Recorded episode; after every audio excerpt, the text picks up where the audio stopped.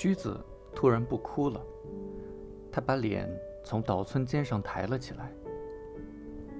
哎呦，对了，今晚残房放电影，里面挤满了人，你那可就不得了了，一定会有人受伤，有人烧死的。两人听见上面传来一片骚乱声，就慌慌张张地登上石凳。抬头一看，高处客栈二三楼房间的拉窗差不多都打开了，人们跑到敞亮的走廊上观看着火场面。庭院一个角落里，一排菊花的枯枝，说不清是借着客栈的灯光还是星光，浮现出它的轮廓，让人不禁感到那上面。映着火光，就在那排菊花后面，也站着一些人，三四个客栈伙计从岛村他俩头顶上跌跌撞撞地滚落下来。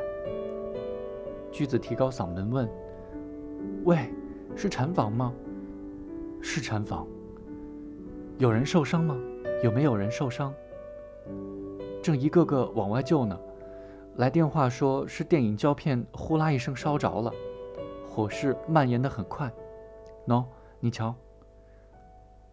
伙计迎头碰上他们两人，只挥了挥一只胳膊，就走了。听说人们正把孩子一个个从二楼往下扔呢。哎，这可怎么得了？驹子好像追赶着伙计似的走下石凳，后来下楼的人都跑到他的前头去了。他不由自主地跟着跑了起来，岛村也随后跟上。在石凳下面，火场被房子挡住，只能看见火舌，火警声响彻云霄，令人越发惶恐，四外乱跑。结冰了，请留神啊，滑呀！驹子停住了脚步，回头看了看岛村，趁机说：“对了，你就算了。”何必一块儿去呢？我是担心村里的人。他这么说，倒也是的。岛村感到失望，这时才发现脚底下就是铁轨，他们已经来到了铁路岔口跟前了。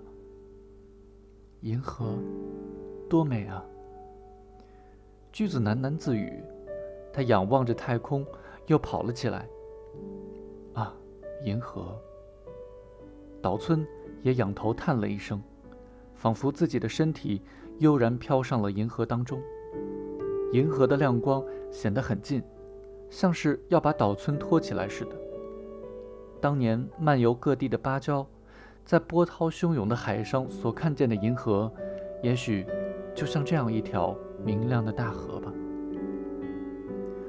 茫茫的银河悬在眼前，仿佛要以他那赤裸的身体。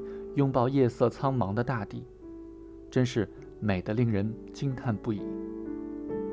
岛村觉得自己那小小的身影，反而从地面上映入了银河，缀满银河的星辰，耀光点点，清晰可见，连一朵朵光亮的云彩，看起来也像粒粒银沙，明澈极了。而且，银河那无底的深邃，把岛村的视线。吸引过去了。喂，喂！岛村呼唤着驹子：“喂，来呀！”驹子正朝银河下昏暗的山峦那边跑去。他提着衣襟往前跑，每次挥动胳膊，红色的下摆时而露出，时而又藏起来，在洒满星光的雪地上显得更加殷红了。岛村飞快地追了上去。驹子放慢了脚步，松开衣襟，抓住岛村的手。你也要去？嗯，真好管闲事啊。驹子提起拖在雪地上的下摆，人家会取笑我的。你快回去吧。哦，我就要到前面去，这多不好，连到火场去也要带着你，在村里人面前怪难为情的。岛村点点头，停了下来。驹子却轻轻地抓住岛村的袖子，慢慢地起步走了。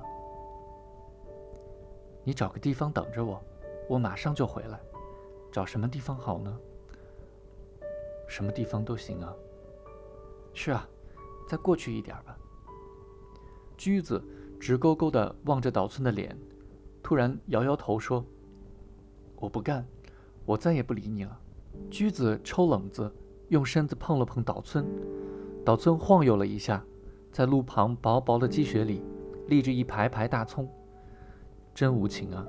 驹子挑逗说：“喏，你说过我是个好女人的吗？一个说走就走的人，干嘛还说这些话呢？难道是向我表白？”岛村想起驹子用发簪痴痴地扎铺席的事来，我哭了。回家以后还哭了一场，就害怕离开你。不过你还是早点走吧，你把我说哭了，我是不会忘记这件事的。岛村一想起那句虽然引起驹子的误会，然而却深深印在他心坎上的话，就油然升起一股依恋之情。瞬时间，传来了火场那边砸踏的人声，新的火舌又喷出了火星。你瞧，还烧得那么厉害，火苗又窜上来了。两人得救似的松了一口气，又跑了起来。驹子跑得很快，他穿着木屐，飞也似的擦过冰面跑着，两条胳膊与其说前后摆动，不如说是向两边伸展，把力量全集中在胸前了。岛村觉得他格外小巧玲珑，发胖的岛村一边瞧着驹子一边跑，早就感到疲惫不堪了，而驹子突然喘着粗气，打了个趔趄，倒向岛村。眼睛冻得快要流出泪水来了，他脸颊发热，只有眼睛感到冰冷。岛村的眼睛也湿润了，他眨了眨眼，眸子里映满了银河。他控制住晶莹欲滴的泪珠。每晚都出现这样的银河吗？银河，美极了，可并不是每晚都这样吧？多明朗啊！他们两人跑过来了。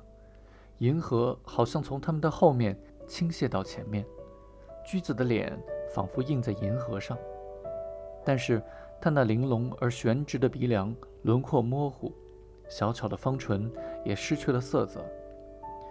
岛村无法相信呈弧状横跨太空的明亮的光带竟会如此昏暗，大概是星光比朦胧的月夜更加暗淡的缘故吧。可是。银河比任何满月的夜空都要澄澈明亮，地面没有什么投影。奇怪的是，驹子的脸活像一副旧面具，淡淡的浮现出来，散发出一股女人的芳香。岛村抬头仰望，觉得银河仿佛要把这个大地拥抱过去似的，犹如一条大光带的银河，使人觉得好像浸泡着岛村的身体。飘飘浮浮，然后伫立在天涯海角上。这虽是一种冷冽的孤寂，但也给人以某种神奇的魅惑之感。